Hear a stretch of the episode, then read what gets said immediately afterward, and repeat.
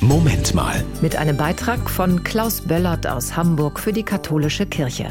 Kolumbien steht im Mittelpunkt der diesjährigen Fastenaktion des katholischen Hilfswerkes Miserior. Motto Interessiert mich die Bohne. Das Motto ist die Umkehrung des Sprichwortes Interessiert mich nicht die Bohne. Dass das nicht weggelassen wurde, hat eine doppelte Bedeutung, erklärt Franz Gulde von Miserior. In der einen Hinsicht in Bezug auf das Projekt, das Partnerland, was wir in der Fastenaktion ins Zentrum stellen, wo Bohnen eine besondere Bedeutung haben. Aber wir wollen damit auch ausdrücken, dass jede kleine Bohne zählt und wichtig ist.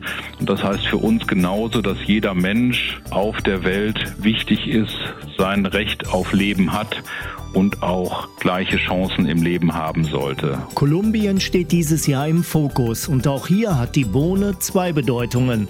Zum einen geht es um Ernährung in Kolumbien, zum anderen um die Kaffeebohne. Viele Kolumbianer leben nämlich vom Kaffeeanbau. Genau das ist auch die Herausforderung, dass vielfach durch die Umwelteinflüsse, durch den Klimawandel der Kaffeeanbau nicht mehr so viel Ertrag bringt für die Kleinbäuerinnen und Kleinbauern und sie deswegen stärker auf eine vielfältigere, diversifizierte Landwirtschaft umstellen. Darin unterstützt Miserior die Partner vor Ort, damit die Menschen dort unabhängiger sind und wir guten Gewissens unseren Kaffee trinken können. Das war ein Beitrag von Klaus Böllert aus Hamburg für die katholische Kirche.